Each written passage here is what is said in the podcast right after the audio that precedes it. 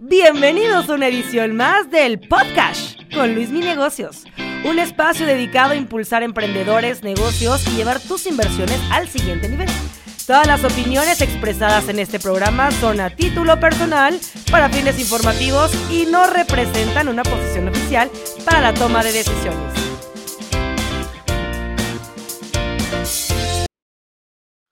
Hola a todos y tengan muy buenas tardes. El día de hoy comenzamos una serie de criptodivisas porque es un tema que eh, me di cuenta que tiene demasiada atención en, la comunidad Luis Mi Negocios. Hicimos una dinámica en donde les preguntamos cuáles eran las dudas más importantes en el mundo de las criptodivisas y para eso invitamos a un experto, Diego Fernández de León del proyecto Cultura Cripto. Nos va a platicar brevemente de su proyecto y vamos a darle respuesta a esas preguntas que nos dejaron en Instagram. Para los que no, aún no nos siguen, arroba Luis Mi Negocios, pueden empezar por ahí. Y eh, vamos a empezar con este tema, ¿no? Diego, primero que nada, bienvenido.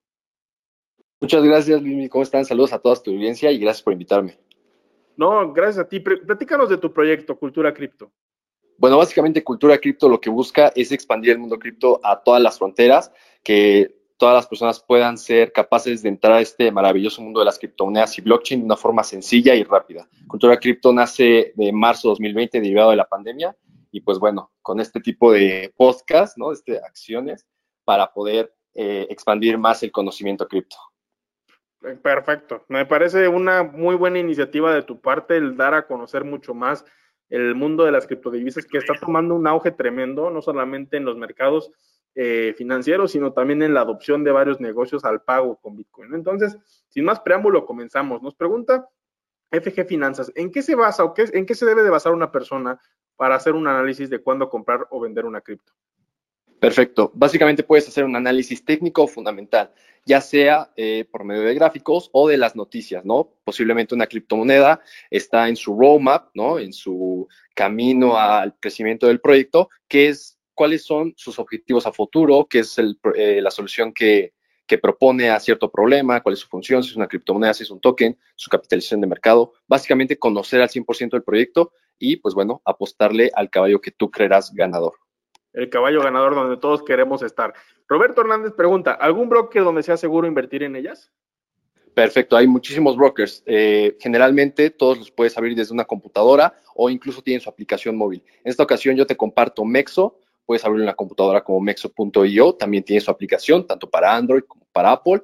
Y pues bueno, es un exchange cripto donde vas a poder hacer muchísimas cosas, tanto comprar en spot, una gran cantidad de criptomonedas como contratos perpetuos, etcétera. ¿Y hay algunos otros más que nos puedes recomendar? Claro que sí, dependiendo de la aplicación geográfica donde te encuentres, particularmente, imagino que aquí hablamos de generalmente de Latinoamérica, encontramos Bitso, eh, Binance, podemos encontrar Kraken, Buda, Local Crypto. La verdad es que hay una, una cantidad, un listado increíble de varios exchanges, cada uno con ciertas particularidades, particularidades, por no decir que uno es mejor que otro, pero bueno, el que tú desees utilizar, eh, pues aquí estamos en Cultura Cripto para apoyarte. eso es muy bueno, que, que, estés abierto a lo que, a lo que la comunidad pretende eh, resolver pues, en cuanto a sus dudas para que eh, se sientan mucho más seguros y en confianza invirtiendo en criptodivisas. Uri nos pregunta, Smart Change, eh, Smart Chain me parece cadena inteligente, Network Token versus Coin. ¿Cómo podemos entender esta pregunta? Híjole, la verdad me suena un poco como ahí eh, confuso, pero no sé si, quiere, si se trata de, habla de los contratos inteligentes o qué situación ahí relata. Bueno, relata los, los, tokens, ¿no? Los famosos NFT. Que, y digo famosos porque empezaron a tener mucha relevancia en el último mes, sobre todo eh, los non-fungible tokens, que son, eh, pues básicamente activos digitales, pero en sí no son como criptodivisas, son, son criptodivisas, pero no son criptomonedas, ¿no? Como que tienen la base de alguna persona, ¿no? Como el NFT ah, sí de, Tesla o de este influencer Logan Paul que ganó millones de dólares con su propio NFT. Platícanos un poco más de esto, que suena interesante. Ah, claro, los NFTs, los Not Fungible Tokens, tokens no fungibles, pues básicamente es algo que no se puede repetir, ¿no?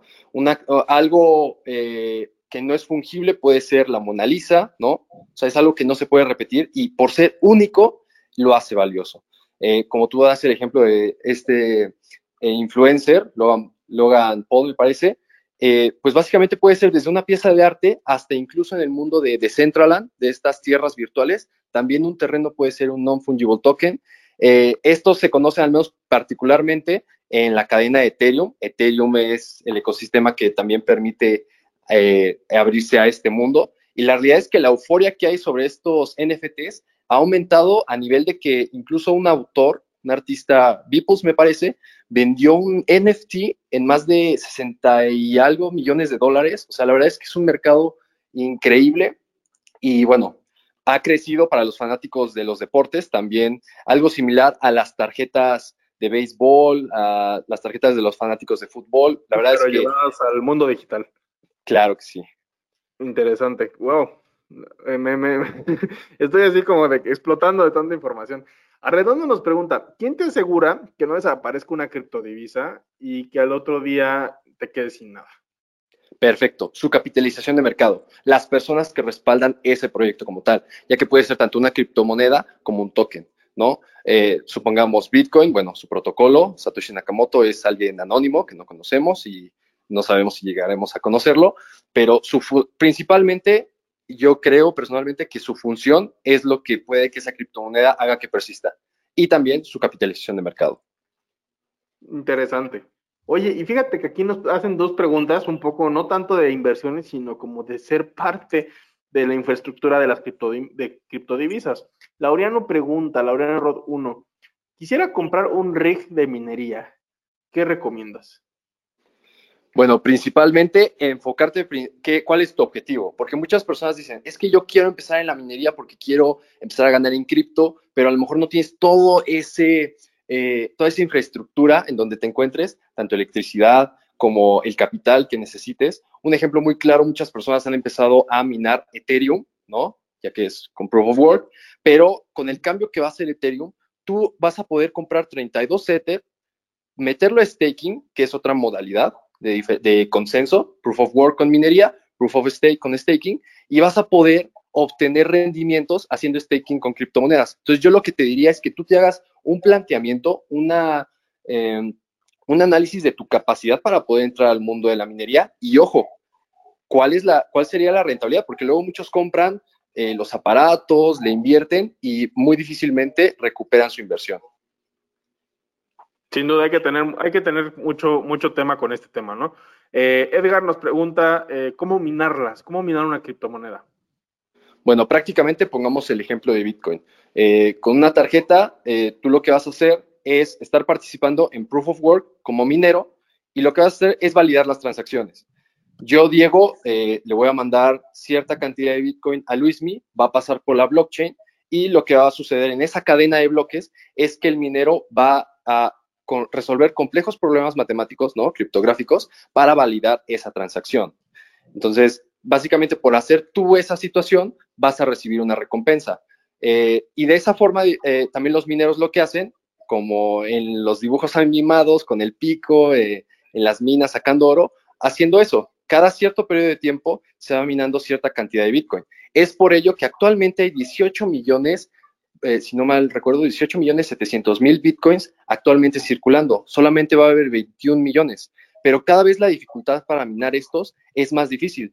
En un principio se minaban 50 bitcoins con una facilidad increíble. Ahorita me parece que ya está reducido a 2 bitcoins. Entonces, cada vez se va dificultando más. Y esa es la idea, ¿no? Se supone que se van a terminar de minar los bitcoins hasta 2140, si no mal recuerdo. Ok, Sí, y nos pregunta aquí Isaid, ¿comprar Cardano es una buena inversión? Ah, ¿Nos puedes platicar un poco del proyecto Cardano? Claro que sí. Mira, Cardano actualmente se encuentra dentro de las criptomonedas, eh, de las 10 criptomonedas con eh, mayor capitalización en el mercado. ¿Quién está detrás de Cardano? Charles Hoskinson, uno de los cofundadores, uno de los ocho, ocho cofundadores de Ethereum. Eh, terminando Ethereum, no le gustó todo ese show, se fue a Ethereum Classic, que también es, otro, es otra criptomoneda como tal, un token.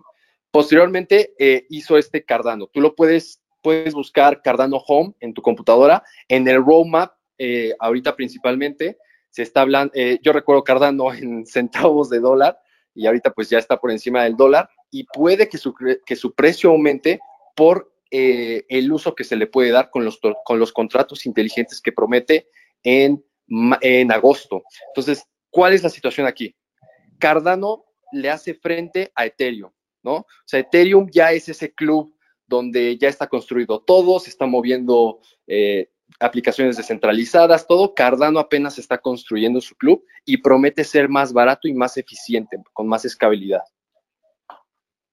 Pues sí, hasta ahorita sí, sí suena bien invertir en, Cardano, pero bueno, hay que recordar que las criptos son, pues sí, son inversiones de alto riesgo, ¿no? En el sentido de que tienden a ser muy volátiles y por lo mismo te puede ir muy bien, ¿no? Tienen eh, vías de 10% abajo todas y 10% abajo arriba, eh, las tendencias son positivas para la gran mayoría de ellas, pero pues hay que eh, ver que, que la realidad de las cosas son, son activos que sí llevan un, grado de riesgo importante, entonces por eso es importante hacer, aunque sea un análisis técnico sencillo, pero sí ver la manera que, eh, pues que inviertas tu dinero de una manera segura, ¿no? Y que diversifiques, ¿no? O sea, eh, qué bien que inviertas en cripto, pero también está bien que metas un poco a bolsa de valores, a bienes raíces, a, claro, claro, U, otras cuestiones que te ayuden a llevar un patrimonio de una manera mucho más eh, interesante, ¿no? Y todo esto en base a tu perfil de, de inversionista, ¿no? Si eres, una, si eres un inversor que, es, eres conservador, pues decir a lo mejor las criptodivisas no son para mí,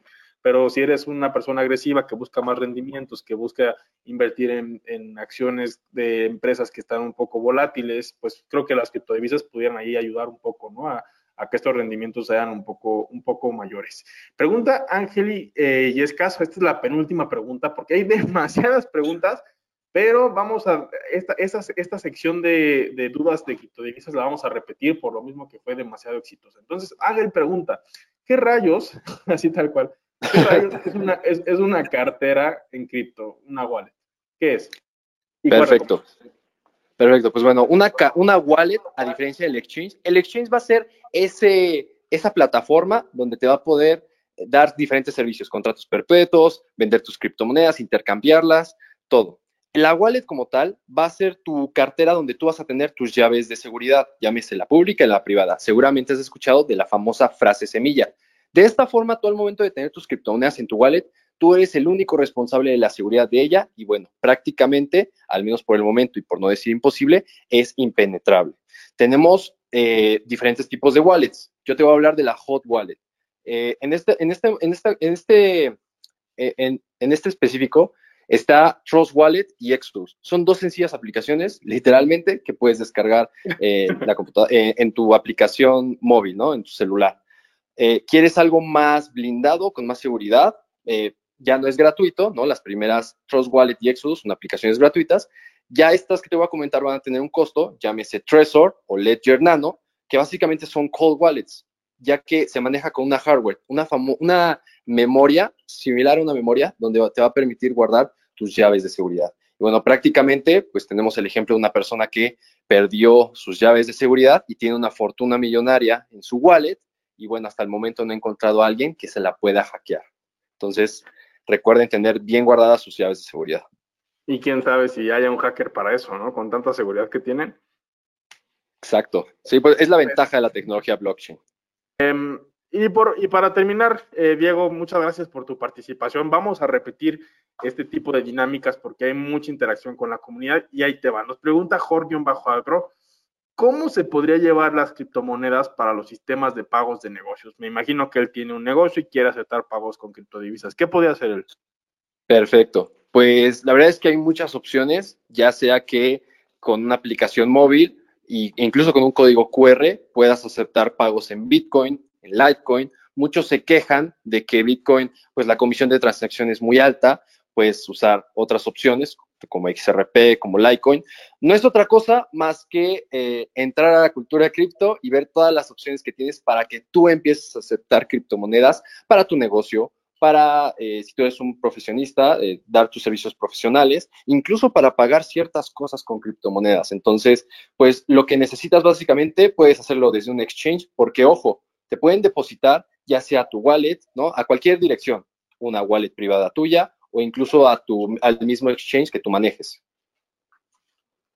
Pues suena bastante bien, ¿no? O sea, sobre todo para diversificar en temas de, de darle al, consumidor más métodos de pago. Y yo creo que un tema interesante son transferencias internacionales, ¿no? Que difícilmente se pueden hacer eh, a veces por el sistema bancario tradicional, a lo mejor si es una cantidad pequeña, pues pudiera ser una, una utilidad bastante interesante.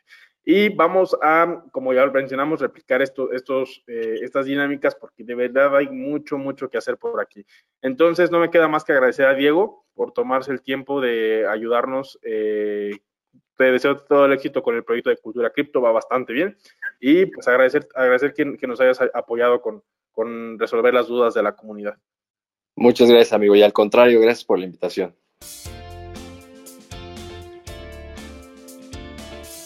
Este fue el podcast con Luis Mi Negocios. Hasta la próxima emisión. Recuerda suscribirte al podcast y unirte a la comunidad en arroba Luis Mi Negocios en TikTok, Instagram y YouTube.